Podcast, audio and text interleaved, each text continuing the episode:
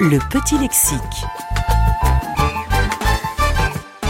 Avant l'invention de l'anesthésie, les méthodes artisanales pratiquées en médecine se révélaient souvent inefficaces, voire dangereuses. Dès l'Antiquité, pour diminuer la sensibilité, on utilisait seul ou combiné des agents comme l'alcool éthylique, la mandragore, le cannabis et l'opium.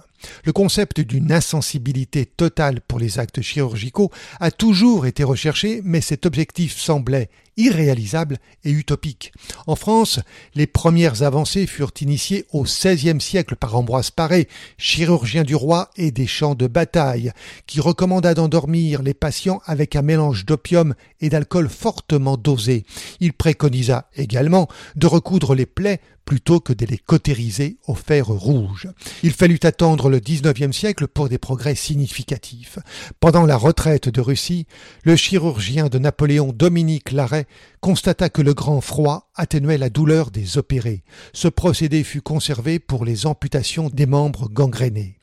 Le médecin et pharmacien américain Crawford Long eut l'idée d'utiliser de l'éther par inhalation pour ses interventions et William Morton utilisa un gaz hilarant, le protoxyde d'azote, pour des interventions mineures. C'est à cette époque que le terme anesthésie apparaît. On le doit au professeur d'anatomie et de physiologie américain Oliver Wendell Holmes. Anesthésie provient des racines grecques an, privé, et aesthésis, sensibilité. Ce procédé ne visait pas seulement l'élimination de la douleur, c'était aussi un moyen de supprimer la contraction musculaire. À cette époque, la médecine de guerre utilisa de nouvelles substances, telles que le chloroforme et le curare. Ce dernier avait pour avantage d'agir sur la jonction neuromusculaire entraînant une paralysie et une baisse du tonus musculaire. Au début du XXe siècle, les techniques se perfectionnèrent. Les anesthésies devinrent moins toxiques et efficaces plus longtemps. Ces progrès permirent des actes opératoires jusqu'alors impossibles. Après la Seconde Guerre mondiale, l'anesthésie et la réanimation devinrent des disciplines médicales à part entière.